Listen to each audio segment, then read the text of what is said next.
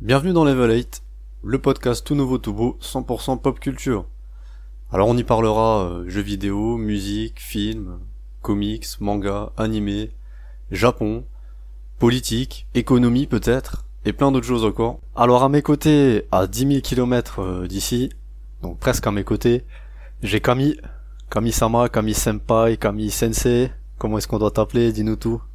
Kami-sensei c'est très bien parce que Kami-sama c'est un peu embêtant en fait parce que quand, quand Kami-sama ça veut dire les dieux en japonais, et d'ailleurs c'est assez, c'est assez Ah ouais, drôle parce que quand, quand je viens en fait dans, quand je vais dans un restaurant en fait que j'ai marqué mon nom sur la liste d'attente et que le vendeur appelle, euh, comme il dit à chaque fois Sama pour après le nom du client, à chaque fois mais il m'appelle Kami-sama et donc à chaque fois il y a un gros blanc dans le restaurant. en fait Sama c'est ce qu'ils utilisent pour euh, par exemple on dirait Julien Sama si on t'appelle par exemple tu, as- tu as mis ton, ton, ton nom au moment où on veut t'appeler pour te dire que la table est prête on va dire ah euh, Julien Sama Dozo et puis moi ça ça devient Kami-sama Dozo. Sauf que Kami-sama, D'accord. c'est un mot en japonais qui veut dire euh, qui veut dire Dieu, comme le mont, le mont Fuji ou n'importe quoi. Et donc et donc je deviens le je deviens une une, euh, une divinité japonaise juste parce que j'ai mangé au restaurant. Ah ouais, non, c'est trop. Euh, non, Kami Sensei, c'est mieux, je pense. Kami-sensei, non, c'est moi déjà sensei, on peut pas en avoir deux. hein. bon bah sensei alors, ok. Alors c'est quoi ton actu euh, Dis-nous tout, qu'est-ce qui se passe au Japon Le corona est là, pas? Non, mais moi, mon actu, c'est que j'ai réussi aujourd'hui à aller acheter des masques quand même, ce qui est quand même extra- assez extraordinaire parce qu'il a fallu que que je chope un message sur internet euh, pour que je découvre qu'il y avait un magasin à 40 minutes 40 minutes à pied de chez moi euh, où on peut acheter des magasins et par contre les prix étaient euh, moi je dirais 4-5 fois au-dessus de, du prix normal quoi. On te vendait pas un masque, c'est-à-dire qu'on te vendait pas une boîte de masques, normalement t'as une boîte de masques avec 10 masques dedans. Non, là t'avais qu'un seul masque pour 300 yens, alors que normalement pour le même prix je pense que t'as 10 masques quoi. Et c'est pas des FFP2 hein. Écoute, hein, c'est la loi du marché, hein, c'est le capitalisme. Bon, en tout cas, je suis revenu à pied parce que j'avais pas très envie de prendre. Enfin, si, j'ai quand même pris le train pour deux stations, mais euh...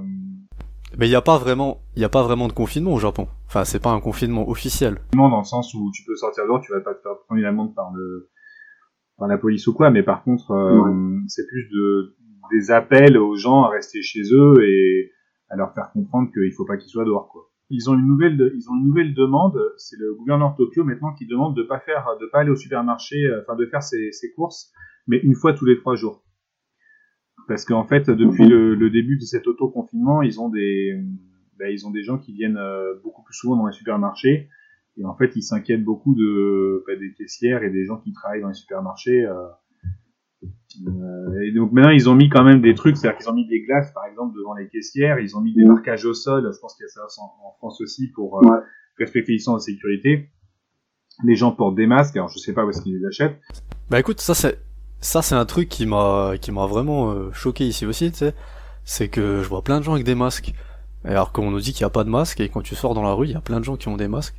Donc je sais pas où ils les chopent au fait. Peut-être au taf, je sais pas. mais je dis ça, je dis ça, je dis rien. Mais... ou ailleurs, mais euh, mais ouais non, c'est vrai que c'est bizarre quoi. Enfin, tant mieux après. Hein. et Greg, de l'autre côté du du mic, un peu plus près de moi pour le. Ouais, bah oui, ouais, je suis pas à 10 000 km. On est en France, Ouais. confiné. Alors, quel est ton actu? Dis-nous tout. pas trop d'actu, il fait beau, c'est le week-end. On n'est pas vraiment confiné puisque moi je continue à travailler. hein. Pas comme toi. Ah oui, tu fais partie Moi de. je fais partie de l'élite, euh, moi je fais partie de l'élite de la nation parce que je travaille en pharma. Donc euh, Startup Nation, hein. Tu fais un métier qui est considéré comme, comme essentiel euh, au fonctionnement de la nation. Voilà. Voilà. je, suis, euh, je travaille dans un labo, non, dans un labo pharmaceutique. Homéo- Ah bah homéopathique, voilà. Et voilà. pour être plus, plus précis. Donc euh, bon, on sait pas. Big Pharma est là. Big Pharma est là. Donc euh, voilà, on a le, le représentant de Big Pharma ici, lobby. Tu as des vaccins en avance, hein, ça peut nous intéresser. Ouais, ben, on n'est pas très vaccin, on est surtout les plantes. Des plantes, des trucs légaux ou des trucs... euh, non Ah oui, bah non, tout ce qu'il y a de plus légal. hein. Bah, après, tu peux avoir euh, la plante euh, illégale aussi. Hein. Et les effets sont peut-être pas les mêmes. hein. On a la plante, on a la plante de, de la- on a, on a de la coca hein, pour la pour la cocaïne. La plante, elle existe, hein, on s'en sert. Ok, bah voilà, on, on a deux, deux exemples de, de Startup Nation. Hein, voilà, ils sont concernés euh, pour redresser le pays. C'est, c'est beau, c'est beau. Moi, pendant ce temps, ça fait deux semaines que je suis en vacances. Et oui, parce que j'ai le l'immense privilège d'être dans l'éducation nationale ou pas. Donc on a on a télétravaillé pendant quoi Trois semaines? Trois semaines avant les vacances, ouais, c'est là qu'ils ont qu'ils ont décidé de tout fermer.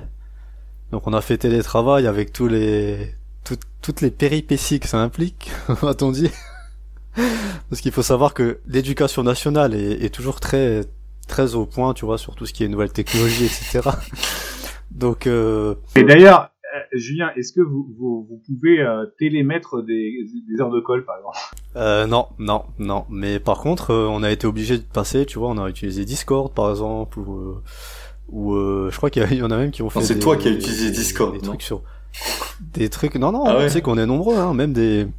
Ah ouais, même des, même des, des profs un peu plus âgés et tout qui connaissaient pas le truc. Euh, ils sont passés parce que tu sais, bah forcément comme ça, il y a rien qui fonctionnait. On va dire tous les outils officiels ne fonctionnaient pas. Euh, bah, on a dû passer par des trucs et tout, et du coup t'as des profs euh, qui, qui connaissaient absolument pas Discord tout ça, ils se sont mis là-dessus, ils ont commencé à utiliser Discord, c'était ouais. c'était magique, t'avais t'avais des pseudos qui apparaissaient dans les trucs, tu sais quand tu faisais cours, euh, guerrier du 5-7, euh, Dylan du truc. Euh, oui, vous voulez décliner votre identité s'il vous plaît? Ouais non c'était c'était folklore, c'était folklore, mais bon ça va, on a réussi à on a réussi à s'en sortir plus ou moins. Et puis voilà, bah là, euh, comme je suis dans, dans une région, euh, nous on est dans une région qui est en vacances en ce moment, ça fait deux semaines que je suis en vacances, donc euh, je ne fais plus de cours à distance, et que du coup je m'occupe, euh, bah je m'occupe comment? En jouant, je, je j'en profite pour faire tous les jeux que j'ai pas le temps de faire en temps normal. Euh, voilà, j'ai, un backlog grand comme le long comme le bras. Donc euh, j'ai fait ça. Euh, je fais quoi? Je fais, je regarde Netflix. Ouais. Même si je regarde jamais un peu comme tout le monde hein. presque, mais là je regarde Netflix. Et puis c'est vrai comme il fait beau, c'est vrai que ça fait ça fait un mois qu'il a pas plu. Il fait super beau quoi. Alors moi avec le D'ailleurs ça commence à se plaindre déjà euh, parce que on arrive à la ouais, sécheresse déjà. C'est pas bon, hein. c'est pas c'est pas top top tu vois parce que ça serait bien qu'il y ait un Après le truc c'est qu'on a eu de la pluie pendant 6 mois, tu sais, de novembre à, à mars. Octobre à mars, on a ouais, que ça. Mais euh, comme il fait beau, ben j'en profite pour aller au jardin. Ce matin, j'ai lancé mon potager là. Je suis au taquet. Voilà, on s'occupe comme on peut. Et c'est vrai que bon, au moins il fait beau. Donc euh, on, on, peut sortir un petit peu pour ceux qui ont la chance d'avoir un extérieur, euh, une terrasse ou un jardin ou un extérieur. C'est clair. On passe au sujet du jour. Final Fantasy VII.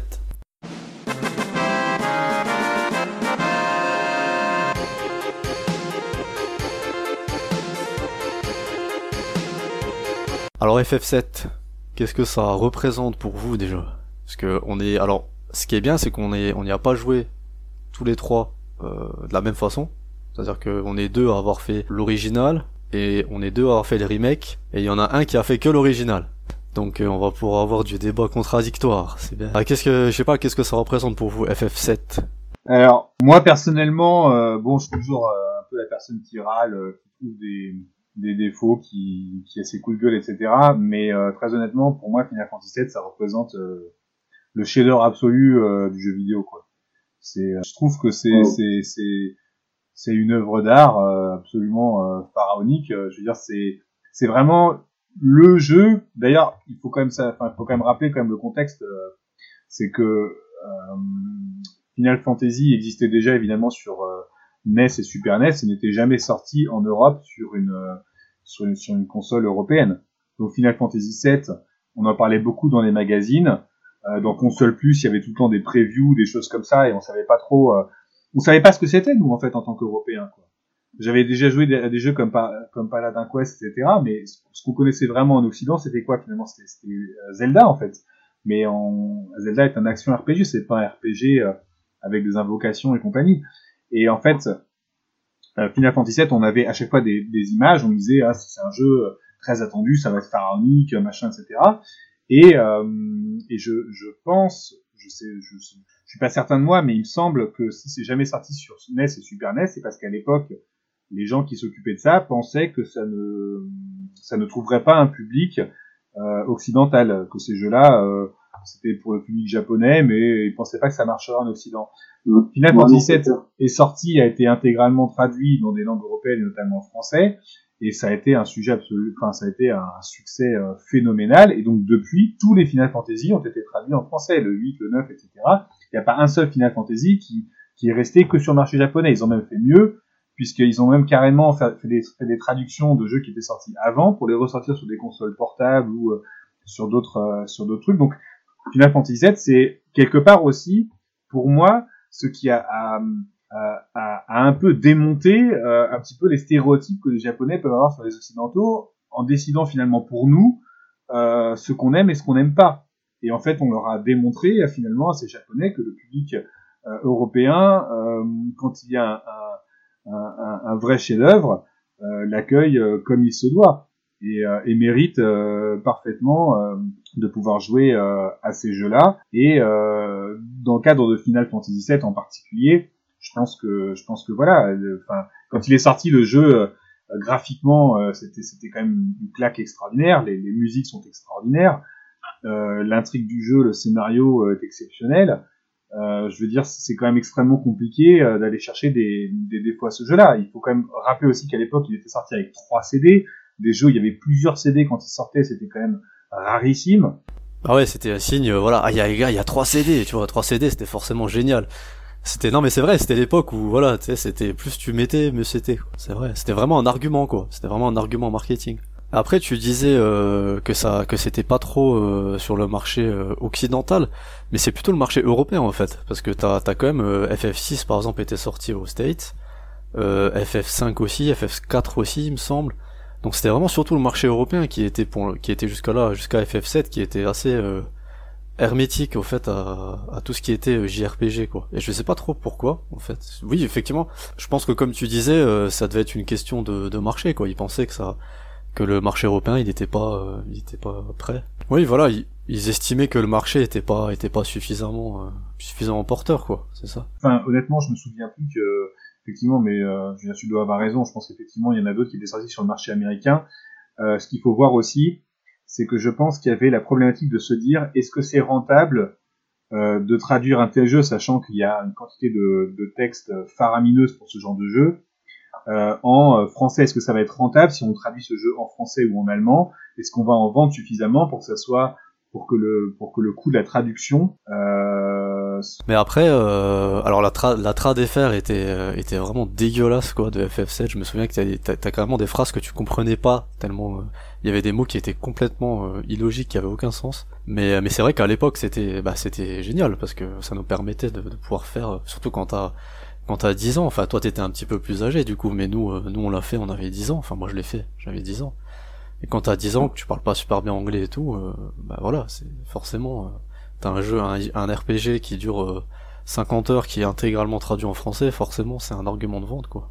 Ceci explique cela, c'est clair. Et toi Greg Est-ce que, alors bah, je sais que tu as bah, pas joué forcément, à l'époque. Bah ouais, c'est moi, c'est moi la seule Est-ce que t'en as entendu parler Bah, moi j'ai pas entendu parler, je sais pas, je m'en souviens plus trop il y a longtemps. Alors je sais que dans je sais que dans les cours de récré on en parlait pas mal quand même. C'est vrai? À l'époque. Je m'en souviens pas, tu vois. Ouais. Enfin, peut-être pas avec moi, du coup. Mais... Ouais. Pourtant, on était, on a fréquenté la même école. Hein, ouais, mais peut-être pas avec moi. Hein. Même école primaire. Bah moi, c'est simple, j'étais pas. Euh... Bah moi, je suis passé à côté parce que c'était pas mon style de jeu en fait. Je jouais pas trop à ça. J'étais pas trop euh, JRPG, JRPG ou tout partout. J'étais pas. J'aimais pas trop ça. Enfin, je connaissais pas. J'étais pas trop fan en fait. Euh... Et du coup, je suis passé à côté. Euh. Ouais. ouais j'étais plus sur la sur la NES et la Super NES à jouer à, à Mario ou à Donkey Kong et tout ça. Et après, bah oui, j'ai eu la Play, bien sûr, euh, la PlayStation 1, et euh, du coup, après, euh, bah, je l'avais, je l'avais pucé aussi, je l'avais craqué. Et puis après, au niveau des jeux, bah, j'en achetais pas des masses parce que j'avais pas les finances. Hein, J'étais jeune. Hein. Je craquais les jeux via via des amis à mes parents euh, qui me disaient, oh bah, qu'est-ce que tu veux comme jeu, machin et tout. Ou alors lui, il en téléchargeait quelques uns, il les gravait et tout. Donc, j'avais pas trop de choix sur quoi, sur à quoi je pouvais jouer en fait. Ouais, la fin... ah bah oui, parce que c'est vrai qu'à l'époque, faut quand même rappeler qu'il n'y avait pas Bah internet. c'est ça, voilà. hein. Ouais, Donc euh, à la Internet. fin, tu, devais- tu devais avait acheter ton de- jeu en boîte, en magasin. Là, ça coûtait, ça coûtait Voilà. assez cher. Hein, donc euh, C'est clair. fallait que tu fasses un. Les stores, euh, ça existait pas. fallait que tu fasses un choix quoi. Enfin, T'en avais un dans, tu pouvais, tu pouvais en acheter un dans le mois peut-être et encore euh, en fonction des parents quoi. Donc, Ouais. euh, Puis t'avais, t'avais le, le mec de la boîte qui avait un graveur Voilà. qui lui gravait pour tout le monde. Après, hop, ça. il distribuait. Donc ouais, du coup, euh, C'était une autre époque. Je, suis- passé totalement à côté parce que c'était pas du tout mon style de jeu en fait. Puis même moi, je voyais, euh, je voyais euh, Final Fantasy 7, je me dis ouais, mais j'ai pas fait les six autres d'avant. Du coup, à quoi ça sert que je fasse le 7 en fait? Mais c'est seulement bien plus tard que j'ai compris que c'est à chaque fois un épisode indépendant en fait. Mais ça, quand t'es jeune, tu comprends pas, tu vois. en fait. tu dis ouais, pourquoi il sort le 7 alors que j'ai pas fait les six autres d'avant? Je dis pourquoi? En tout cas, l'histoire retiendra que tu es passé à côté de FF7 parce que le mec de ta boîte qui avait les graveurs et qui gravait des jeux ne connaissait pas FF7. Bah voilà. ça. Donc tu pourras lui faire un procès euh, éventuellement, je sais pas. Peut-être, ouais, peut-être. voilà. Peut-être passe à côté du Pour chef-d'œuvre. euh. Peut-être passe à côté du chef-d'œuvre absolu, hein, mais. Pour faute professionnelle grave. Pour préciser quand même quelque chose, Final Fantasy VII, parce que moi je suis un, un petit peu plus âgé que vous deux, et Final Fantasy VII, moi quand il est sorti, j'étais euh, en seconde. Tu ne peux pas le louper, ce n'est pas possible quoi. Alors que, alors que là maintenant, quand je, me- je me remets en tête, tu vous disiez que vous étiez en, en quelle classe quand c'est sorti? Moi j'ai passé mon bac en 99 de mémoire, donc à mon avis il est sorti en 80. Bah, en 97, on avait, il est sorti en 97, non? Bah chez nous, il est sorti en 98 jours. Enfin, on avait 9 ans. Oui, l'émission est très très bien préparée. C'est possible. Ouais, 97 ou Oui, 98. bah, même, euh, Bah, on ouais, avait 10 même ans. pas 10 ans. En- entre 9 et 10 ans. Ouais, mais ça veut dire que vous étiez quoi en CM1 ou CM2 ou un truc comme ça quoi? Ouais. Bah, en CM1, CM2, ça me, moi, ça me surprend pas qu'on peut passer à côté de Final Fantasy VII à cet âge-là. Euh, quand j'étais en CM1, je pensais pas. je- en plus, Final Fantasy VII, c'est quand même un jeu qui est extrêmement compliqué. Euh, franchement, c'est pas pour un enfant qui est en CM1, CM2. Euh, maintenant, personnellement, moi, j'aurais été en CM1, CM2, je serais certainement passé à côté aussi. Surtout que mes parents euh, nous ont autorisé à avoir une console à la maison qu'à partir du collège. Euh, donc, à cette époque-là, les jeux vidéo, euh, mes parents, ils, enfin voilà, ils voulaient absolument pas qu'on ait de jeux vidéo à la maison. Ça, la question a commencé à se poser à partir à partir du collège, parce que là, effectivement, tout le monde en avait. Donc, euh, bon, euh, voilà, je veux dire. euh, mais, euh, mais et puis même, je veux dire, faire jouer un jeu comme ça à un enfant euh, qui est encore au- à l'école primaire, euh, franchement, je veux dire, c'est c'est c'est- c'est pas le bon public, quoi. En plus, c'est un jeu qui parle, euh, voilà, qui parle de la vie, de la mort et compagnie. Je suis pas, je suis pas certain. Et d'écologie, et d'écologie déjà à l'époque. Hein. D'écologie, ouais, bah, je pense que c'est quand même des, des, des problématiques euh, et des, une complexité euh, de toute façon du jeu. Et, voilà, tu peux juste voir que le jeu est joli, mais euh, je veux dire, tu, tu vas pas. euh, Mais bon, voilà, mais donc du coup, moi, ce que j'ai du mal à comprendre quand même, c'est que c'est vrai que même si vous étiez en, en primaire à l'époque, euh, Julien, toi, tu, je suppose que tu l'as pas fait quand tu étais en primaire. Tu, tu, tu l'as fait quand du coup? Alors, si, alors moi pour la petite histoire, je l'ai fait sur PC. Et oui, déjà à l'époque PC Master Race. Alors je sais que moi la plupart, enfin tous mes potes l'avaient sur euh, PlayStation et tout. Et d'ailleurs c'est mon c'est mon cousin qui me l'avait euh, qui me l'avait fait découvrir à l'époque, qui l'avait ramené avec sa avec sa Play et tout. Et euh, et après j'ai bah forcément j'ai j'ai bassiné mes parents et surtout ma mère pour l'avoir pour mon anniversaire. Et, euh, et du coup ils me l'ont acheté pour mon anniversaire. Et euh, ils me l'ont acheté sur PC, sur mon, mon petit Pentium 2 que j'avais eu à l'époque. euh. Alors euh, c'est une antiquité le truc, hein, mais c'était à l'époque c'était le top du top. Et on avait, enfin c'était le. À l'époque t'avais un PC, t'avais un PC familial, tu vois. Et, euh, et du coup je l'avais eu sur PC, sur euh, sur mon petit Pentium 2, euh, 233 MHz. J'avais galéré à l'installer d'ailleurs parce que euh, à l'époque je savais pas comment on faisait pour libérer de la place sur le disque dur et comme les disques durs ne faisaient que 2 gigaoctets tu vois un peu le truc euh, euh, voilà. Donc euh, j'avais dû j'avais dû j'avais dû Ah, ramener époque. j'avais dû ramener le PC euh, chez Conforama je crois. Conforama et le c'est le vendeur qui avait dit qui m'avait montré comment faire. Et il m'avait installé euh, FF7 alors t'imagines t'imagines le truc quoi. Tu vois t'as t'as 10 ans t'attends t'attends le jeu comme un fou. Tu reçois le jeu pour ton anniversaire tu prends le CD tu le mets dans le lecteur tu l'installes. Et là ça ça commence à installer et à un moment donné ça te fait espace disque insuffisant. Et tu fais mais hein c'est quoi? Euh, tu comprends rien à 10 ans tu vois t'es là et tu comprends pas. Et du coup tu dis à tes parents mais ça marche pas avec F7 euh, nanana. et tes parents ils font euh, ouais bah écoute euh, on ira au magasin la semaine prochaine hein. ah euh, mais on peut pas y aller maintenant? Bah non. Donc t'attendras. Donc tu vois c'était voilà un crève cœur mais bon. Donc voilà mes débuts avec FF7 non mais après c'est vrai que j'ai, enfin voilà, tu sais, moi je fais partie de ceux que tu me montres, euh, tu me montres Cloud, euh, l'épée de Cloud, machin, c'est bon, je suis fou, tu vois. C'est pour moi FF7, c'était à l'époque, c'était, c'était un monument. Je, je, sais que on en parlait avec dans, dans la cour de récré, machin. C'était, alors j'avais un petit guide, mon petit guide euh, que j'avais acheté, je sais plus trop de 150 pages, je crois, sur le jeu et je lisais ça le soir dans ma chambre, tu vois. C'était, c'était ma lecture, quoi. C'était mon livre de chevet. Enfin, c'était, ouais, non, j'étais, j'étais à fond dedans, quoi. C'était, et c'était vraiment une découverte. C'était vraiment une découverte parce que, comme on disait tout à l'heure, euh, c'était, moi, moi, c'était mon premier JRPG. C'est-à-dire, euh, les JRPG, je savais pas ce que c'était, ça. Tu vois, je, je, connaissais, je sais, pas ce que c'était un JRPG. Tu vois, le truc du tour par tour, euh, le truc de monter tes mecs en niveau, tous ces dialogues et tout, parce que forcément, il y a plein de dialogues, des mises en scène. C'était complètement nouveau. Et c'est ça qui a fait que c'était, euh, aussi révolutionnaire. Et, c'est pour ça qu'il est je pense qu'il est aussi euh, marquant pour beaucoup de gens chez nous parce que ça a été leur premier FF et carrément leur premier RPG en fait. C'est-à-dire les gens ont découvert les RPG avec FF7 beaucoup en France. Et, et après bon évidemment le jeu il avait énormément de qualité aussi hein, je c'était t'avais une t'avais une histoire qui était qui était quand même mais je suis pas je suis pas tout à fait d'accord. Tout à l'heure quand tu disais que pour un gamin de primaire c'était un peu trop dur. Moi moi, je sais que c'est. Alors, tu comprenais peut-être pas tous les tenants, les aboutissants et tout, parce qu'effectivement, en plus, la, traduction FR était vraiment dégueulasse, donc euh, t'avais des phrases entières des fois qui valaient rien, qui, qui voulaient rien dire. C'était un peu compliqué. Mais euh, je sais que j'avais bien aimé quand même euh, l'univers. Mais c'était euh, c'était le premier FF traduit en français effectivement et un des premiers RPG même traduit en français qui sortait chez nous. Et, voilà et puis la qualité du jeu ça plus la qualité du jeu, ça a fait que c'est vraiment resté quoi.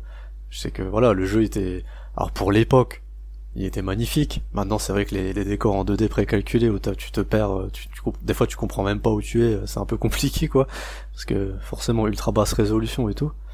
Mais euh, pour l'époque, c'était c'était dingue. Les personnages étaient super cool.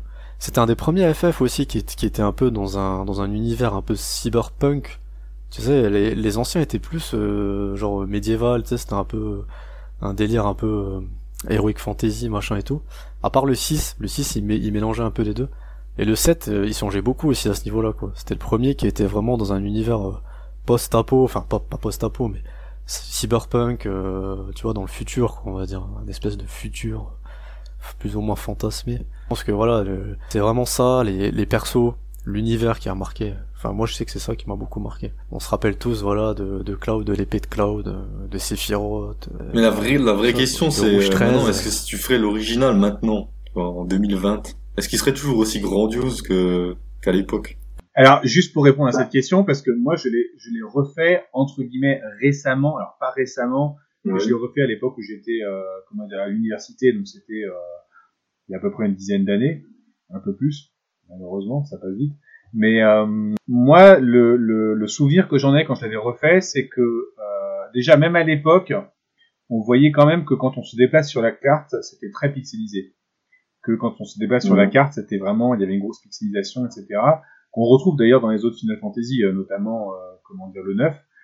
Voilà, c'est ça ce que j'ai envie de dire, c'est que sur quand, quand on prend une console comme la PlayStation, euh, on, on, peut dire quand même qu'il y a un passage entre euh, Legend of Zelda et Final Fantasy VII. Il y a un jeu entre les deux, quand même, qui a fait sensation à l'époque.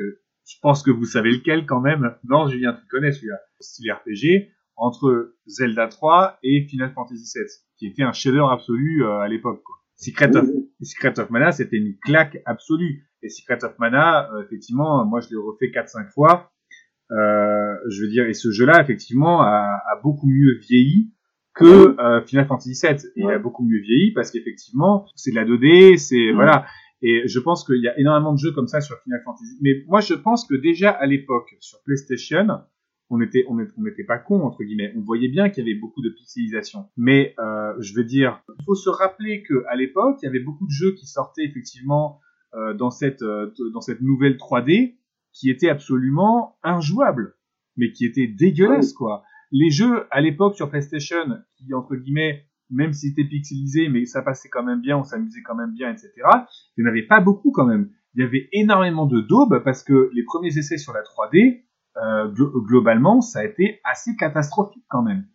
Bah le problème c'est que en fait les les moi fait sur je l'ai refait sur Switch il y a pas longtemps en version HD et le problème c'est que les les persos et tout sont refaits en HD mais par contre les les décors en 2D précalculés là sont toujours en basse résolution Mm. et du coup c'est ça, ça rend pas top top c'est un peu techniquement c'est un peu voilà mais sinon euh, enfin au niveau du plaisir de jeu ouais après je pense que si tu l'as pas fait à l'époque c'est un peu compliqué quand même Ouais, voilà. de le refaire de refaire l'original aujourd'hui pour ceux qui l'ont fait ça passe ça passe même Oui, parce que ça fait Madeleine de, c'est un peu Madeleine de Proust en fait, quoi. C'est, T'as, voilà, t'as la, t'as la fonction avance rapide, tu peux skipper les combats, tu vois, les combats aléatoires et tout.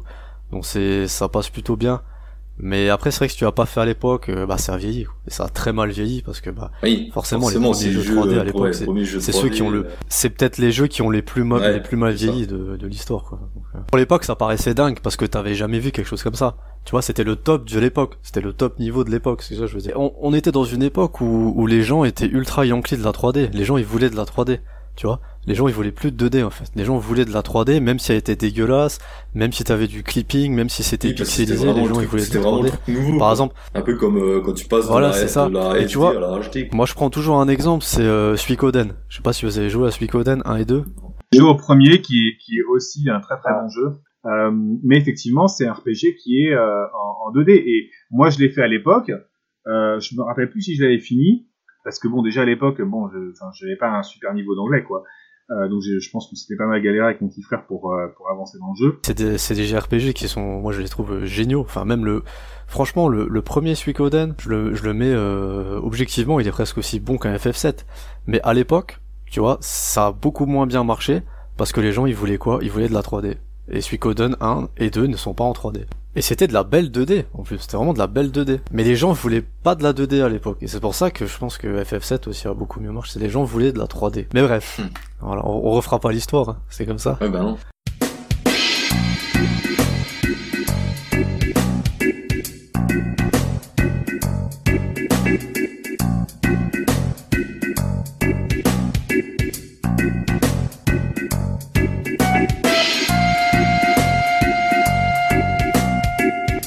Aura reconnu évidemment le fameux thème du Wall Market de FF7, d'ailleurs magnifiquement repris euh, dans le remake. Le remake, parlons-en. On est deux à avoir joué ici. Ouais, Greg jouer, moi. pas fini, mais jouer. Et euh, alors, alors c'est un jeu qu'on a longuement attendu. hein. Euh, je crois que je sais pas, il a été, il a été, il a commencé à être développé il y a quoi, il y a 8 Il, ans. est pas, il était annoncé à l'E3 très, très, très 2014, non? 15 C'était l'E3 de Alors ouf, il a été non annoncé à le C'était l'E3 où de, de, de, Il a été annoncé. je sais plus là, l'E3 où il y avait toutes les Arlésiennes qui, avec le fameux Shenmue 3. C'est ça, il avait été annoncé à l'E3 2015. Ouais. Et par contre, ça faisait déjà des années qu'il travaillait dessus. Oui, parce que, il Euh, avait sachant genre- que je crois qu'il a été euh, un peu comme FF15, il a subi des beaucoup de changements. C'était au début c'était euh, CyberConnect, ceux qui faisaient, ceux qui font là le Kakarot. Ah ouais. C'est eux qui avaient commencé à le faire. Ils avaient, ils avaient, ils avaient sous-traité. Et après c'est Square qui a repris en interne avec Nomura qui s'est remis dessus Mm. et tout. Enfin voilà, ça a été. Mais bref, il est arrivé enfin, on l'a. Alors première partie bien sûr seulement. La carotte entre guillemets, c'est que effectivement, euh, bah, c'est que la première partie quoi. Enfin la première partie, même pas. Parce que je veux dire, dans l'original, Midgar, c'est quoi? C'est c'est 10%. C'est 10% du jeu original. Et on a appris euh, quelques mois avant la sortie, effectivement, que euh, ça ne serait que Midgar, donc la toute première partie du jeu. Certains diraient l'intro même du jeu. Alors au début, c'était un peu... Ça a un peu été la, la douche froide chez certains, puis après, Square a commencé à le communiquer en disant euh, oui mais vous inquiétez pas, on va rajouter plein de choses, machin, genre euh, voilà, ça va être un vrai jeu, un vrai Final Fantasy avec plein de contenu quand même, etc., etc. Justement, je crois que voilà, c'est. Alors, je vais, je vais commencer euh, par les problèmes. Bah, pour moi, c'est le, c'est le premier problème un peu du jeu, c'est que déjà, déjà, Square a pas été très, euh, je trouve, très honnête pour le coup. Enfin, on est quand même à la limite du, à la limite de la tromperie, quoi. C'est-à-dire que le jeu ne s'appelle pas par Part 1 ou machin. Le jeu s'appelle FF7 Remake, et si tu regardes au dos de la jaquette, effectivement, il y a marqué ceci, je sais plus, ceci est la première partie, machin, etc. Mais effectivement, officiellement, euh, voilà, c'est FF7 Remake. Et le, alors, tromperie. la, la deuxième chose que tu disais, effectivement, c'est que je suis pas loin d'être d'accord avec toi, qu'effectivement, Midgar, c'est la partie peut-être la moins intéressante du jeu. En tout cas, c'est une partie très courte. Et pour moi, ah, c'est pas la moins intéressante parce qu'en fait, elle est essentielle. Elle va te poser les bases, etc. Voilà, c'est c'est vraiment, c'est pour moi, c'est l'introduction, c'est le prologue du jeu Midgar. C'est-à-dire que c'est là, c'est là que t'as les bases, c'est là qu'on te pose le, vraiment les bases du scénar, les, les persos, etc. Et le problème, c'est que dans le jeu original, comme c'est qu'une petite partie du jeu, ça passe, ça passe très bien, c'est même vraiment, ça s'inscrit bien dans le jeu. Et là, d'en faire un jeu entier, c'est un peu plus discutable, je trouve. Alors après. Ouais, mais toi qui es presque, toi qui es presque à la euh, fin, je crois, je crois savoir. Du coup, est-ce que c'est, est-ce que c'est bien quand même d'avoir rallongé cette partie bah qui finalement dans l'original ne fait que 10% en fait? Alors, je trouve que, en fait, moi j'ai, en fait, j'ai eu un vrai problème avec ce jeu au début. C'est-à-dire que comme j'ai fait, j'ai refait plusieurs fois l'original, euh, sans aller au bout souvent. Mais du coup, Midgar, c'est un truc que j'ai refait, genre, euh, j'ai dû le refaire dix fois. Ouais, voilà. Et en fait, j'ai eu un gros problème avec ce jeu au début, c'est que quand j'ai commencé à y jouer, j'arrivais pas à m'enlever, tu vois, le, le souvenir de l'original. Et genre, j'y jouais, j'avançais, et à chaque fois, j'étais là en train d'attendre, ah bah tiens, ah comment ils ont, comment ils ont fait ça, ah tiens, comment ils ont modélisé le truc? Et en fait, c'est comme si j'arrivais pas à vraiment rentrer dans le jeu, tu vois, j'ai mhm. pas, je, suis pas rentré rentré vraiment dans le jeu. J'étais plus dans l'attente de voir tiens comment est-ce qu'ils ont fait ça, comment est-ce qu'ils ont fait ça? Comment... Et j'ai mis du temps en fait à me laisser, euh, tu vois, à me laisser porter par le par le jeu et puis à, à lâcher euh, à lâcher prise quoi on va dire. Donc ça c'était le premier on va dire le premier problème que j'ai eu avec le jeu. Après donc là tu touches tu touches bien du doigt le truc c'est que Square Enix ils se sont dit on va faire ce jeu là c'est clairement pour les gens qui n'ont pas fait le set en fait. Alors ouais, je pense que c'est un peu, euh, bah tu te souviens FF15, le, début d'FF15. Ah oui, c'est euh, euh la FF15. pour pour les voilà, pour les nouveaux venus et les, je sais plus quoi là, machin, un, Final Fantasy pour les nouveaux venus et pour les, les vieux de la vieille. Bah je crois que là ouais c'est ça en fait. C'est-à-dire ils ont voulu faire un truc à la fois pour les nouveaux et à la fois pour les pour les anciens qui ont fait le qui ont fait le set. Alors je pense que ça marche forcément mieux sur les anciens qui ont fait le set. Je sais pas après on verra ce que t'en penses. Mais euh, voilà. Après ça marche Genre ça marche, tu vois, c'est techniquement c'est parfait. Alors après oui, il y a peut-être une texture ici par là qui s'affiche pas bien. J'ai vu ça sur les forums un peu, mais franchement, on s'en fout. Enfin, je veux dire techniquement, il est magnifique. c'est du chipotage quoi. Des... c'est pas, ouais, pas, le plus beau jeu, mais... de dingue. Moi, je sais que quand t'arrives dans le bidonville là au début et que tu sors de, de ta chambre et que t'as le, le soleil, là, enfin, ça je trouve les, les, effets de lumière étaient magnifiques. Le moteur, il est vraiment, c'est de, en plus c'est de, c'est de l'Unreal Engine 4. Ouais, c'est de l'Unreal Engine 4 mais euh, vraiment magnifique. Euh, puis je joue sur une PS4 Fat en plus, hein. même pas pro ni rien, donc euh, donc vraiment techniquement c'est top. Tu sens qu'ils ont mis vraiment du, tu sens qu'ils ont mis des moyens. Tu sens que voilà, il y, y, a du fric et que les mecs se sont vraiment fait plaisir. La mise en scène aussi, les cinématiques, il y en a beaucoup. c'est vraiment dynamique, c'est super beau, machin et tout. Mais c'est vrai que c'est très linéaire. C'est très linéaire. Alors après, c'est difficile de le reprocher au fait parce que si tu veux le jeu original, la partie Midgar, elle est linéaire. Donc tu peux pas en faire autre chose en fait, c'est c'est compliqué en fait. Le problème il est il est lié au, jeu de base, tu vois, c'est-à-dire que Midgar c'est linéaire et forcément ça restera ça reste linéaire. Après ils ont essayé d'ouvrir moi enfin ça ça me dérange pas tellement que la, toute la oui, il y a beaucoup de linéarité dans le jeu, tu tu tu avances. Moi c'est pas c'est pas vraiment du spoil hein, mais tu as une, as une zone de couloir, t'avances, t'as une zone un peu plus ouverte, t'as du fight.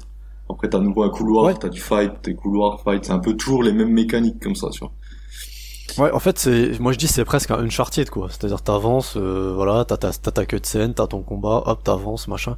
Après t'as quelques petites zones ouvertes, enfin euh, ouvertes, semi-ouvertes, avec des quêtes annexes, etc. Mais tu sens quand même que c'est, voilà, c'est, c'est rajouté. Tu sens que c'est, ça comble, voilà, c'est là pour combler le vide un petit peu. Enfin, c'est là pour euh, pour rajouter un peu de, pour étaler la, pour étaler le beurre sur la confiture. Oui, enfin, euh, sur 35 heures, quoi. C'est ça. Forcément, il faut, il faut, en, il faut en faire un jeu de, de 35-40 heures, donc forcément, il faut rajouter du contenu dedans, en temps des quêtes annexes. Mais et ce qui peut être un peu, moi, ce qui m'a un peu agacé par moment, c'est aussi le côté euh, euh, très très dirigiste mais aussi genre euh, ah bah tiens attends euh, là tu vas suivre machin donc là tu vas marcher. Ouais. parce qu'en fait euh, t'as pas le droit de courir. ça c'est bah j'allais j'allais venir sur les passages là donc là qui sont particulièrement donc là tu vas marcher hein, tu pourras pas courir tu devras marcher parce que tu comprends je dois durer 35 heures donc je vais te faire marcher. Après je vais te oui parce que les les, les parce que les protagonistes ils parlent donc il faut te faire marcher ou après il y a il y a certains il y a certains passages qui sont particulièrement chiants aussi. Enfin des espèces d'énigmes puzzle pas très intéressants et des passages où t'es limite euh, enfin tu sens euh, que enfin la, la rigidité la rigidité la rigidité des mouvements et tout de, de Cloud par exemple c'est particulièrement chiant des fois ouais Bah c'est un jeu, c'est un jeu qui a un level design en fait euh, très euh, très archaïque, hein, je trouve finalement. Et c'est ça qui m'étonne. Alors je sais pas, toi apparemment t'as plutôt bien aimé aussi, mais ça m'étonne que les gens qui aient pas joué à l'original euh, apprécient autant, tu vois, de manière générale, parce qu'en fait euh, concrètement c'est un jeu qui a un level design, je trouve très très daté quoi. C'est vraiment, euh, Oui, on est vraiment sur la c'est ce que je dis, mais euh, c'est une structure ancienne, mais on y viendra peut-être après. Mais ce qui rattrape le tout, c'est le système de combat, quoi. En fait, c'est en fait, tu as envie de jouer pour, pour le système de combat, en fait. C'est pas tellement pour tout le reste. Ouais. Si, bah, peut-être pour l'histoire et tout. euh, même si euh, les premiers chapitres, je les ai plutôt bien aimés. Là, je suis dans les chapitres que j'aime le moins, je pense, enfin que je trouve moins intéressants. Mais c'est vraiment tu joues pour le système de combat, en fait. Ouais. Et ben tu parlais, tu vois, des, des passages avec des énigmes et tout, mais ça c'est des trucs, tu vois, typiquement. Ouais, c'est daté. Des trucs qu'on a vu. Et c'est même pas intéressant, en 15 fait. 000 fois, enfin. C'est juste vraiment chiant, en pas intéressant fait, en soi. Mais le jeu te, je trouve que tu prends quand même plaisir à avancer parce que t'as le petit truc de la petite cutscene qui va arriver, euh, le combat, on va y, pas- on va y venir, etc. Enfin, voilà, t'as toujours la petite, euh, la petite carotte qui te pousse à avancer parce que, parce que tout le reste à côté. Bah alors justement, justement sur le, sur le scénario, euh, le scénario, le, on va dire le, le déroulé de l'histoire, etc. Je trouve que le, le remake respecte vraiment bien l'original. Il y a, y a un vrai respect du, de l'œuvre, tu vois, tu sens qu'ils sont pas fait n'importe quoi, tu sens, tu sens que les mecs, ils- le, projet, ça leur tenait à cœur et que voilà, ils ont, ils ont mis les moyens et tout, que Nomura a bien chapeauté le truc. Euh, la mise en scène, elle est vraiment super. Euh, après, il y a, c'est vrai que le côté, à l'époque, t'avais ce côté un peu SD et tout qui rendait euh, peut-être bien et qui maintenant transposé avec, on va dire, des, des personnages un peu, plus réalistes, à tout. Il y a des trucs qui passent un peu moins bien, peut-être, tu vois, je pense notamment, bah, t'as des persos, genre, bah, Barrett, tu vois, pour pas le, voilà. Il y a beaucoup de gens, voilà, il est un peu, alors il était, dans l'original, il était ultra caricatural, bah là, il est encore ultra caricatural. Ouais, peut-être qu'à l'époque ça il passait mieux, mais maintenant façon en plus 2020, réaliste. ça, je sais pas, t'as l'impression que Voilà. ça passe plus trop. Peut-être t'as euh, l'impression, t'as l'impression qu'ils l'ont fait des tonnes et tout, et que. Enfin, moi, c'est le personnage que j'aime le, Il y a des trucs- le moins, en fait. Tous les personnages, ils parlent déjà dans l'origine, dans le, dans le remake. Ah oui, oui, oui, oui, oui, tout est, tout est mis en scène, il y a des cutscenes et tout. Et les, les, Oui, il y a les dialogues et tout. En fait, ils sont restés dans l'esprit de l'original, mais parfois, tu sens qu'il y a un, un petit décalage, en fait, voilà, du fait de, justement, du, comme le, comme le rendu se veut un peu plus réaliste, tu sens que des fois, il y a un peu, un petit décalage. Il y a, par exemple, les persos, les persos féminins, par exemple, bah, Iris, par exemple, je trouve que, tu vois, dans le jeu d'acteur, c'est un peu, ça, elle fait Animé, ouais. Voilà, un peu nunuche, quoi. Et c'est pas, des fois, c'est pas forcément le, l'image que t'avais à l'époque du perso, tu vois, t'as- tu, ah ouais, tiens, ouais. Oui, alors, ju- juste une chose, concernant Final Fantasy, euh, cette remake que vous êtes en train de faire, euh, les voix, elles sont en quelle langue? Tu peux choisir. Alors, t'as le choix entre euh, japonais, anglais, Français. Ou, euh, ou version française. Ouais, Moi, je l'ai fait en version moi française, aussi. de A à Z. En fait, j'ai commencé en japonais, et euh, alors, je parle un tout petit peu japonais et tout, mais je me suis vite rendu compte qu'il y a des trucs que je, il fallait que je lise en fait tout le temps les sous-titres. Et le problème, c'est que des fois, quand tu passes en ville, etc., t'as les, t'as les, t'as les habitants machin qui vont réagir à des trucs. Et si tu, si tu comprends pas le japonais, euh, enfin, comprends pas assez bien, t'es obligé de lire sans cesse les sous-titres. Et moi, ça me gonflait, au fait, ça me sortait un peu du jeu. Je me suis dit, tiens, j'aimerais bien comprendre ce qu'ils disent, en fait, tous les persos, les PNJ, etc. Et je suis passé en français. Et la VF est pas mal. Bah, et assez inégal, alors quand au même. début, Enfin, au début, ça fait un peu, un peu surjoué, souvent. ouais. Mais au final, après, tu t'y fais, je trouve. Je trouve que, je sais pas si tu t'y fais ou si les acteurs jouent mieux, peut-être. Mais euh, je trouve que ça passe plutôt bien. Après, ouais, effectivement, t'as Barrett qui reste un peu caricatural. T'as Iris qui fait un peu euh, euh, fille d'animé japonais euh, dans sa voix, machin, un peu nunuche, quoi. Mais euh, globalement, ça va. Ça- Si ils ont pas fait une espèce de dérivé en partant de la version japonaise, euh, et que si c'est la version japonaise, ben, c'est le même, euh, c'est le même délire que ce qu'ils ont fait sur Final Fantasy X, et ben effectivement, là forcément, ça ne peut être que raté.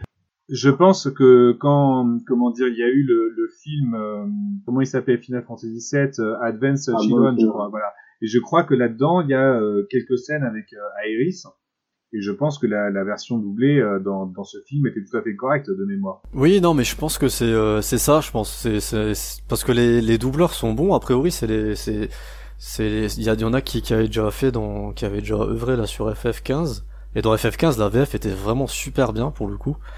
Donc euh, non, je pense que c'est pas une question de doubleur, c'est une question peut-être de, de direction d'acteur, tu vois. Peut-être euh, voilà, ils ont c'est une façon d'interpréter les persos qui est qui est, qui est pas forcément toujours euh, qui collait pas forcément toujours. Mais globalement, c'est pas voilà, c'est pas catastrophique. Hein. Je trouve que c'est elle passe elle passe plutôt bien la VF. Oui, il y avait, il y a déjà, il y a eu pire quand même. Advent Children n'était pas un super film pour moi, mais par contre, euh, tu sens qu'ils se sont beaucoup inspirés du film pour euh, non seulement les designs des persos, euh, les chorégraphies et tout ce genre de trucs quoi. Tu sens que ça a servi quand même de, de base de travail sur le, pour le remake. Bah justement les, les combats, les combats, Ouais, c'est le vois. point fort. Bah les combats ouais pour moi c'est Ouais. c'est vraiment le, le le gros point fort du jeu. Le gros gros gros point fort du jeu parce que Bah, ils ont à, la, vraiment à la trouvé- différence du, du 15, parce que moi je compare avec le seul, seul autre FF que j'ai fait, c'est le 15, donc c'est du simple matraquage de boutons en fait, matraquage de carré carré Mm. quoi. Là, y a, ils sont vraiment très, ils sont vraiment, ils ont vraiment gardé le côté tactique des combats quand même, tout en étant dynamique et euh, plus action RPG quoi en fait. Ouais, moi c'est un truc qui me faisait un peu peur dès le début, tu vois, quand ils ont montré les premières images, les premiers trailers, Mm. avec ce côté très dynamique, très action RPG. J'ai, en fait, j'ai eu peur de perdre vraiment ce côté euh, stratégique, Ouais. tu vois. Et, euh, et en fait, pas du tout. Et en fait, pas du tout, parce que, en fait, contrairement à, à un Kingdom Hearts, par exemple, ou des trucs comme ça, où là, c'est effectivement beaucoup de matraquage Ouais. de boutons, tu vois, comme tu dis, euh, carré, carré, vois- carré, et puis après, tu fais triangle euh, pour balancer ton ultra. Tu le vois beaucoup. Là, c'est vraiment les- différent. Ouais, tu le remarques beaucoup sur les boss surtout en fait. Euh, là, sur les boss, Voilà. il faut vraiment tu joues tactique quoi en fait, euh, stratégique, parce que sinon tu te fais laminer. Déjà, il- Moi, je me suis rendu déjà, il y a un compte, truc euh, qui est, déjà, il y a un truc qui est bien, c'est que le jeu te pousse vraiment à utiliser tous les persos. Ouais, Parce qu'en fait, euh, ton système de, t'as toujours le système d'ATB, de jauge qui se remplit, mais ta jauge ATB, elle se remplit, euh, plus tu tapes, plus elle va se remplir. Et donc du coup, tes persos, si tu les laisses gérer, mais leur pas. va pas se remplir vite. Donc tu vas devoir switcher comme ça, tac, tac, tac, entre tous les persos. Donc ça te fait vraiment utiliser tous les persos. T'es obligé d'utiliser tous les sorts, parce que t'as, tu vas avoir des ennemis qui vont être plus sensibles au feu, à la glace, machin, Mm. enfin le truc classique quoi. T'as des petits trucs comme ça, des petits gimmicks du genre, euh, bah ouais, l'ennemi par exemple, il va te mettre une protection magique, après il va te mettre tac, donc il va, ah, pendant une phase du combat, il va être sensible à ça, après il va être sensible à ça, etc. Enfin, il y a vraiment Je vois de l'aspect stratégique, euh, en fait, c'est, Je vois de quel boss tu parles. Ouais. T'as vraiment le, le côté tour par tour, il est, c'est, c'est presque du tour par tour euh, Ouais. dynamique en fait, c'est, et c'est, c'est vraiment le mix parfait. Pour moi, c'est, c'est vraiment le mix parfait.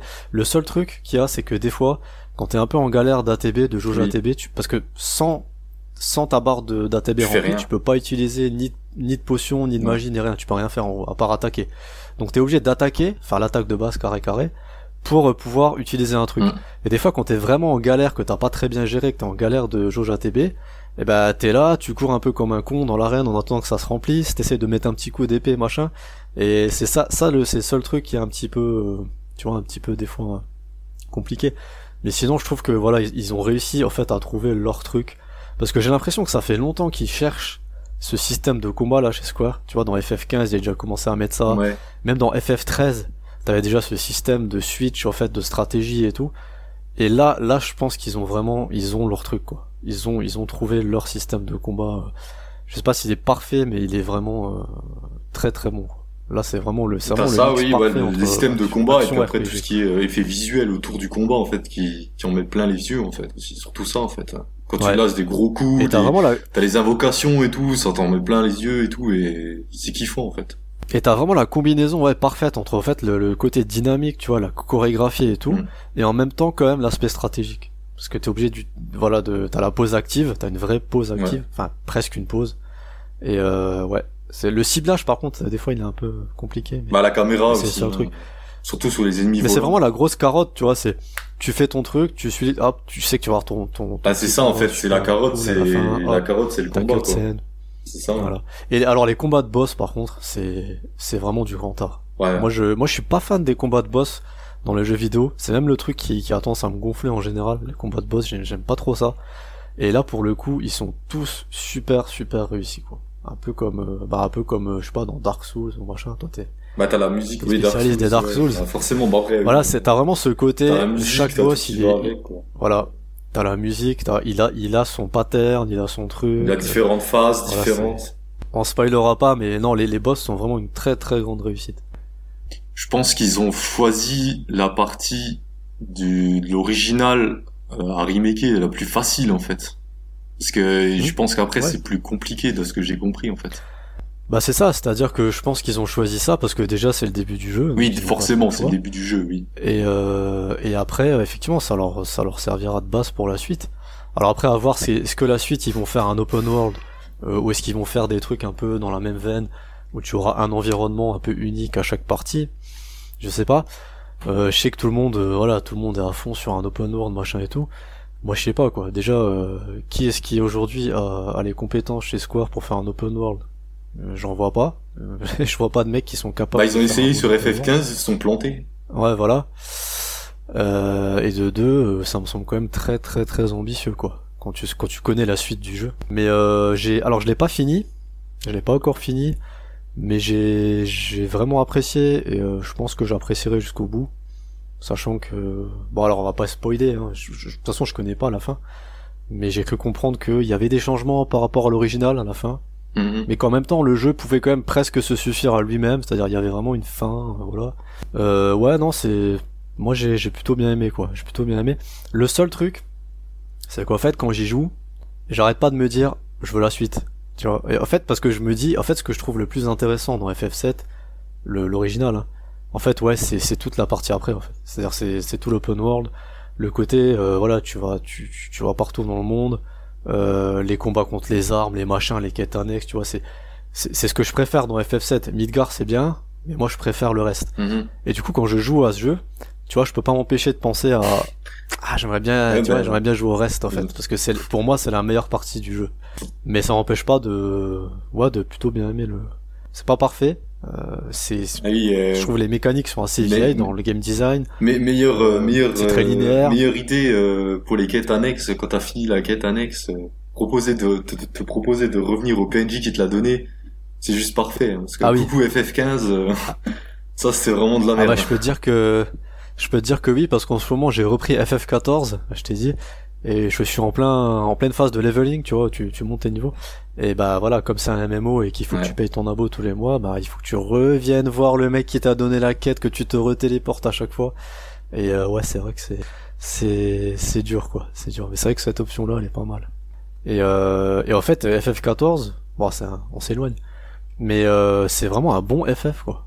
Et moi je suis pas trop Ouais. MMO, mais le truc c'est que c'est un super FF quoi. Le même au niveau scénar et Moi, tout. c'est ce que j'ai. Ouais, moi, justement, sur Ouais. FF14, moi, j'avais vu, euh, justement, je crois qu'il y a Exerve qui s'est, mis à jouer. Et apparemment, euh, tout le début, en fait, enfin, toute la partie, euh, comment que ça s'appelle? Realm Reborn. Ouais, Real Remote est particulièrement horrible à rejouer, en fait. Oui, oui. Et Bah, le problème, c'est que c'est, non, et le problème, c'est que ça dure, euh, euh, je sais pas combien de temps, euh, 4, 40 heures, 50 heures, je sais plus combien, avant de Oh, passer à la, non, c'est 30, 30 heures. avant de passer à la à première extension, je crois, Heaven Sword, Ouais. je crois, un truc qui est pas, qui est Ouais. beaucoup plus intéressante. Mais bon, voilà, Ouais. se taper euh, 45 heures de quête euh, FedEx, euh, Oh non, tu les fais en 30. qui font pas avancer le scénario, ça a pas l'air euh, hyper euh, ouf quand même. 30, 35 heures. C'est pour ça que je t'ai dit, tu vois, c'est mieux de le faire à plusieurs, tu sais, c'est sympa. ouais, peut-être, ouais. Mais ouais, il paraît qu'après la première extension, ça, ça décolle et c'est vraiment bien, quoi, au niveau scénar et tout. Voilà pour FF7 Remake. Je sais pas si euh, a d'autres à rajouter. t'as quelque chose à ajouter? Je crois qu'en résumé, ben, c'est bien, mais on attend surtout la suite, en fait. Qui arrivera, euh, Un jour peut-être. on ne sait pas quand. Affaire à suivre. Je pense dans, je pense dans pas mal de temps, à mon avis, parce que vu le temps qu'ils ont mis à le sortir, et vu ce qu'il reste à faire, euh, il y a, il y a quand même encore pas mal de Bah, boulot. le truc Mais- c'est que maintenant ils ont les bases, donc ça peut aller beaucoup plus vite, quoi. Alors peut-être Oui, pas bah, forcément après, attendre 5 ans, tu vois, mais ça va aller beaucoup Tu vas plus vite, quoi. Tu vas créer quelques environnements, tu vas remettre des assets. Oui, voilà, les assets, tu les as, tu les as, t'as les environnements, tu les as, euh, les persos, c'est bon, les animes, c'est bon. euh. Ça va être un peu plus rapide, ouais, je pense. J'espère. Parce que j'ai vraiment hâte de jouer à la suite, quoi. On va dire que c'était, c'était un bon, euh, c'était un bon apéritif. Voilà. Une mise en bouche. Final Fantasy VII, quand, quand il est sorti, euh, enfin, c'était au niveau de la longueur du jeu, c'était aussi une, euh, une longueur qui était euh, pour l'époque, euh, voilà, enfin, c'était, tu pouvais le faire parce que t'étais, que t'avais du temps, quoi. Tu fais ça pendant les vacances et tout, mais euh, la, longueur du jeu était, était, euh, je sais pas, euh, par rapport à un jeu normal de l'époque, c'était incroyablement plus long. C'était euh, 4-5 fois Zelda 3, quoi. Je veux dire. euh, à l'époque, il n'y avait pas Internet, euh, Tinder et toutes ces conneries là non plus. Donc, euh, je veux dire, les gens avaient plus de temps. euh, Bah, c'était un vrai, c'était un vrai argument aussi à l'époque, ça. Tu sais, c'était des jeux, bah, comme aujourd'hui, hein, c'est toujours pareil. Ah, c'était un jeu super long, quoi. Donc, forcément, c'était bien, quoi. Et, euh, mais c'est vrai qu'aujourd'hui, moi, le fait qu'il dure 35 heures, ça me dérange pas, hein, au contraire, hein. Je veux dire, aujourd'hui, j'ai moins de temps de jeu, donc, euh, moi, un jeu, un jeu de 35 heures, c'est déjà beaucoup pour moi. Donc, euh, personnellement, ça me dérange pas, tu vois. Il y a, y a aussi, il y a aussi un truc qu'on peut noter, c'est que euh, dans les jeux de l'époque, tu pouvais pas sauvegarder euh, forcément tout le temps. Tu pouvais sauvegarder ce qui était déjà euh, bien, mais bon, je veux dire, t'avais pas. maintenant, aujourd'hui, je veux dire, si tu peux pas sauvegarder toutes les 5 minutes, c'est un drame. Il y avait, y avait des phases à Final Fantasy VII où pendant une heure de jeu, limite, c'était compliqué de sauvegarder. et à l'époque, c'était pas choquant, quoi. Enfin, moi, je me rappelle une fois où j'étais en pleine invocation de je sais plus trop quoi, ça c'était Bahamut, et, euh, et l'écran s'est éteint. Et après, ça s'est rallumé et j'entends ma mère qui dit ah désolé, euh, en voulant euh, poser mon manteau, j'ai fait disjoncter le truc. Je peux te dire qu'après une heure de jeu où j'avais pas sauvegardé. ah, ça me rappelle. Euh, ça me rappelle la fois où j'avais, j'étais, j'arrivais vers la fin de Megaman sur NES, Megaman, hein, le jeu hyper compliqué et tout, et j'avais réussi, j'étais vers la fin, j'avais encore des vies et tout, tu vois, et mon de frère, il tire la prise, je sais plus pourquoi, tu sais, on s'était pris la tête, et il vient, il tire la prise. Je crois que ce jour-là, j'étais à deux doigts de l'égorger, quoi. J'ai dit, putain, espèce Intentionnellement Ouais, ouais, ouais, ouais. Parce qu'on s'était pris la tête, je sais plus, on était tout jeune, on s'était battu et tout. putain, ce jour-là, je, je, crois que j'aurais pu ah, On passe au coup de cœur, coup de gueule. Vous savez, les avis, c'est comme les trous du cul. Tout le monde en a un. Bon, messieurs, on passe à la partie la plus croustillante de l'émission. Vos coups de cœur, coups de gueule du moment. Bah oui, parce qu'on est quand même là pour un peu de hate, hein, il faut. Alors, vos recos, pas recos, euh, Camille, je crois que t'avais un petit coup de gueule à faire passer, non, il me semble. Là, j'en ai pas un, particulier qui me vient à l'esprit. Euh... Même pas ton micro euh, que t'as cassé juste avant le live Coup de gueule sur le micro euh, que j'ai payé euh, 3000 yens. En fait, j'avais, j'avais réussi à oublier ce truc-là, et là, en fait, tu me ramènes à un très mauvais souvenir. Bah vas-y, raconte, raconte. Non, mais oui, effectivement. Non, mais non, mais c'est pas. Euh, je veux dire, c'est juste que j'ai acheté un casque parce que je pensais qu'on on entendrait mieux, et puis le effectivement, quand j'ai voulu bouger le micro, il, s'est cassé. Alors que je l'ai acheté il y a même pas une semaine. Mais c'est pas vraiment un coup de gueule. Bon, c'est bon, j'ai vérifié, c'est made in China. Tout à l'heure, euh, quand même, euh, en off, euh, on te sentait un peu énervé. Oui, sur le coup, j'étais, sur le coup, j'ai pas, j'ai voilà, j'ai pas dansé la salsa, j'ai pas, j'ai pas dansé la salsa non plus. mais je suis quelqu'un qui m'énerve vite, mais je me calme vite aussi, donc ça va. Mais non, non, mais je pense qu'on voilà, non, mais euh, aujourd'hui, oh, non, le coup de cœur que j'aurais aujourd'hui, c'est qu'il faisait vraiment super beau. Et, euh, et donc, euh, voilà, j'étais content de me, de me promener dehors, sachant qu'en plus hier, j'étais un peu malade. Et, et c'est bien quand même qu'au Japon, on n'ait pas un confinement total comme en France, parce qu'on peut quand même sortir dehors et prendre l'air. Et, et, quand il fait beau dehors et qu'il y a du soleil, bah, franchement, je, je peux comprendre que c'est vraiment difficile de rester, de rester enfermé. Et je suis content que ce soit pas le cas au Japon. Greg, ah, c'est mon, mon tour pour mon coup, de cœur, coup de gueule. Bah, moi, j'ai un, coup de cœur pour une série sur Netflix, comme par hasard. C'est Better Call Saul. pour ceux qui ah, connaissent. Une petite série indé, hein. pas très connue. Ceux qui connaissent pas, euh, c'est spin-off de Breaking Bad. Il y a la saison 5 là qui, qui vient de se terminer. Euh, elle est dispo euh, depuis la semaine dernière en entier. Il me reste deux épisodes. Et il faut regarder parce que c'est trop bien. 5 saisons De combien d'épisodes? 10. 10 chacun Ouais. Alors moi j'ai regardé Breaking Bad, hein, j'étais vraiment fan. Bah Breaking Bad, c'est ma série, euh, c'est ma série de la vie. Ouais. Euh, je disais ça avant le, avant Marocco de tout à l'heure. J'ai changé d'avis. Enfin, oui. Peut-être. Non, mais c'est vrai que ouais, j'ai et bah tu, m'en as parlé depuis longtemps de Better Call Saul et euh, j'ai jamais vraiment regardé. J'ai commencé à regarder la semaine dernière avec ma copine. Euh, on a regardé les deux premiers épisodes. Mm. Et j'ai trouvé ça pas mal, mais tu vois, il y a pas, je sais pas, j'ai pas. Après, c'est sûr que c'est différent. Pas le truc qui m'a donné envie d'aller plus loin tout de suite. Je pense qu'il faut, il faut, il faut, voilà, il faut Certes, c'est le même univers, mais c'est, ah, c'est quand même différent de Breaking Bad. Quoi. Faut pas s'attendre à la même chose. C'est ça, ça reste dans le même univers. Mm. C'est vrai que les deux premières saisons, un peu comme celle de Breaking Bad, où j'ai eu du mal à me mettre dedans quand même, parce que la première saison, j'avais eu du mal, mais après, euh, après c'était bon. Là, c'est un peu pareil.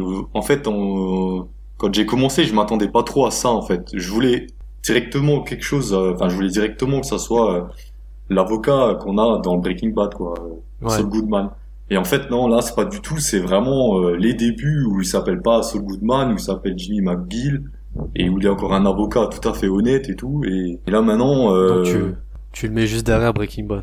Euh, bah, sur cette sur cette dernière saison parce que la, bah, la cinquième saison là elle est vraiment elle est vraiment bien et euh, ouais, moi je la mettrais vraiment euh, vraiment derrière Breaking Bad, ouais, parce que bah déjà juste parce que déjà l'univers, je, je l'adore en fait. L'univers de Breaking Bad, euh, c'est c'est c'est juste trop bien et là de retrouver l'univers Ah avec les, les les mêmes personnages qu'on retrouve dans les deux dans les deux séries, cette même façon de filmer, cette même façon de mise en scène que je trouve que je trouve top en fait.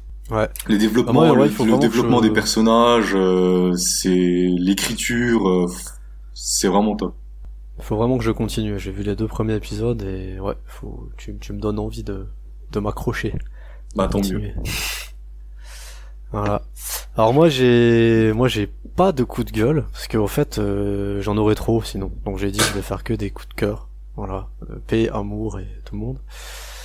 Alors le premier euh, le premier coup de cœur, c'est un gros gros gros gros coup de cœur. C'est une petite série que j'ai découvert sur Netflix. Alors je regarde pas beaucoup Netflix euh, en temps normal, mais là euh, confinement oblige. Voilà, alors je fais partie de beaucoup, je fais partie de toutes ces personnes, tu vois, qui ont un abo Netflix mais qui regardent jamais en gros. enfin, pas souvent. Mais là avec le confinement, bah voilà, on a un peu plus de temps.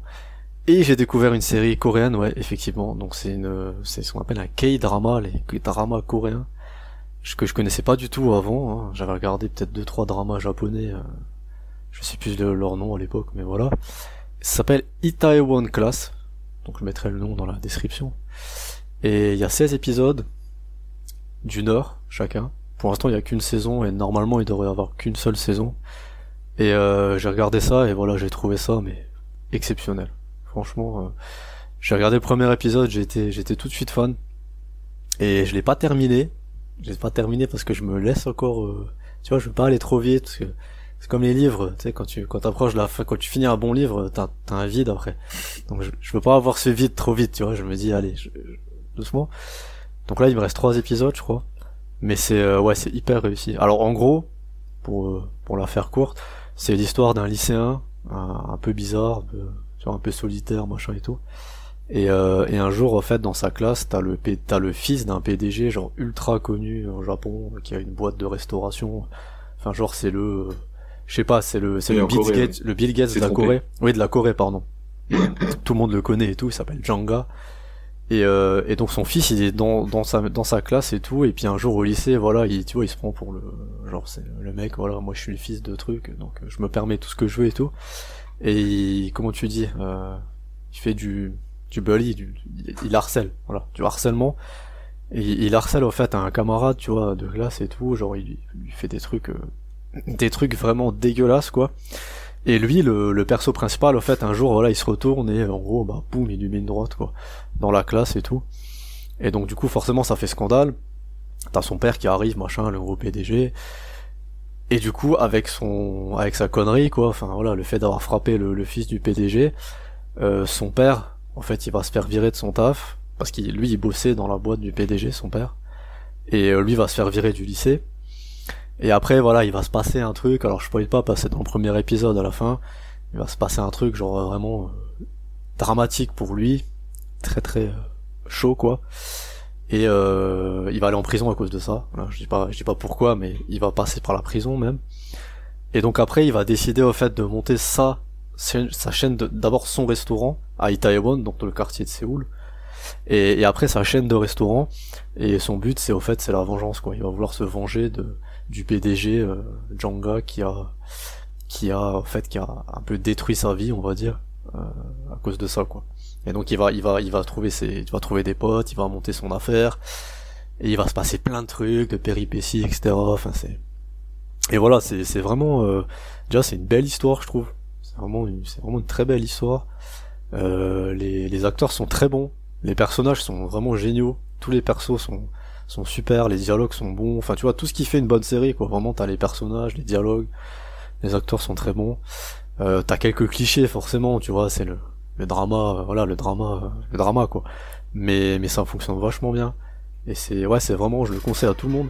Il y a 16 épisodes, ça dure une heure, donc euh, C'est que du VO sous-titré français. Alors c'est voilà par contre c'est qu'en VO donc euh, sous-titre est français, y a pas de problème. Voilà. Et c'est pour moi, c'est là, Ouais, c'est voilà, le un gros problème. problème. pour moi, c'est que j'arrive pas en fait. Devoir tout le temps lire, euh, ça me gonfle.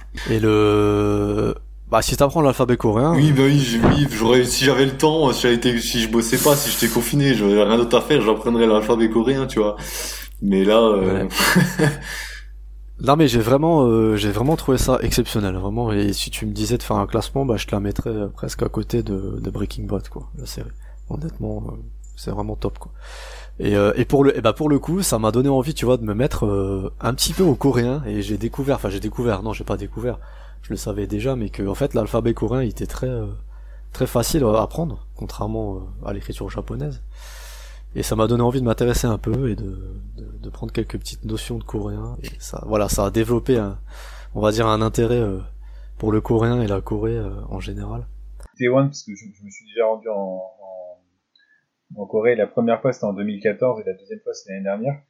Euh, que c'est un, un quartier, je crois, qui des fois est un peu comparé un peu à Shibuya, mais assez sympa. Et con- concernant, concernant en tout cas la, la Corée, euh, honnêtement, euh, en tant que, enfin, pour euh, pour le tourisme, euh, c'est un pays qui est absolument extraordinaire. Déjà, c'est, enfin, c'est très sûr comme le Japon. C'est euh, un pays où on peut s'y rendre sans visa comme le Japon.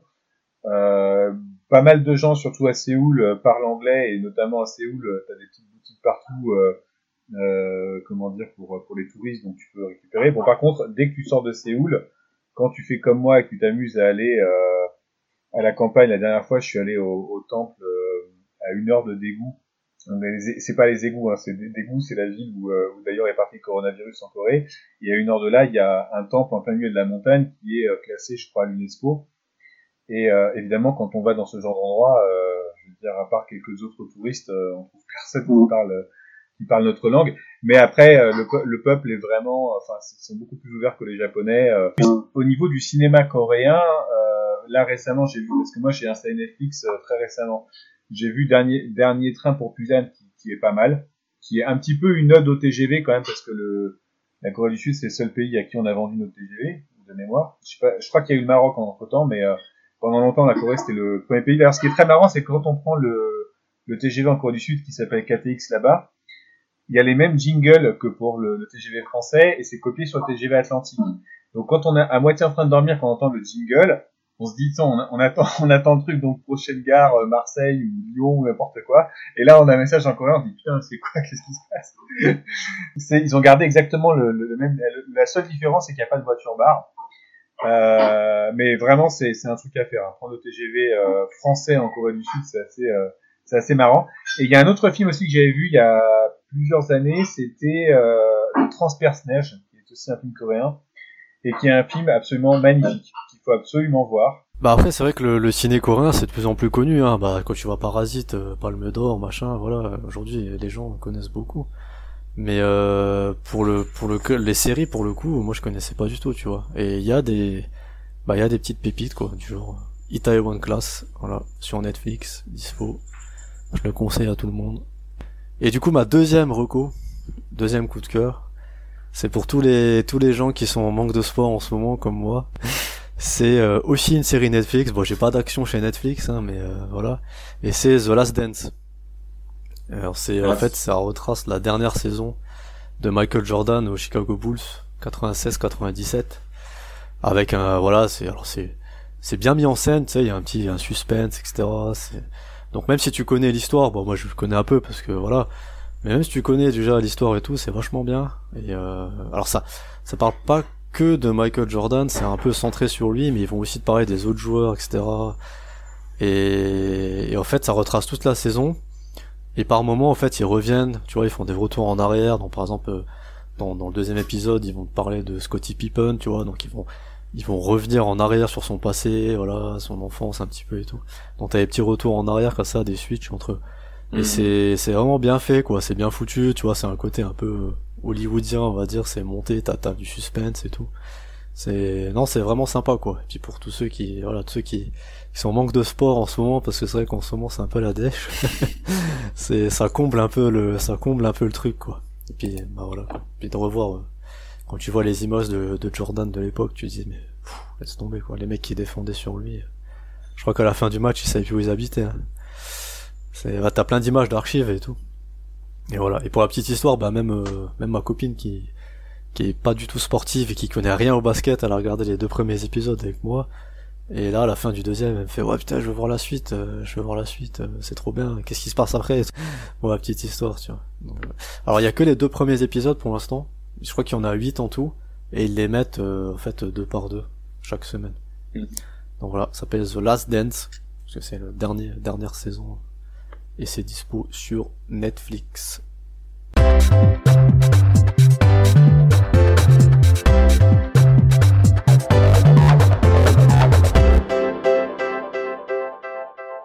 Et ben voilà, c'est la fin de notre premier épisode de Level 8. On espère que ça vous a plu. Alors on débute, hein, alors n'hésitez pas à, nous laisser vos avis, vos suggestions, vos commentaires, euh, votre haine éventuelle sur notre euh, sur notre premier.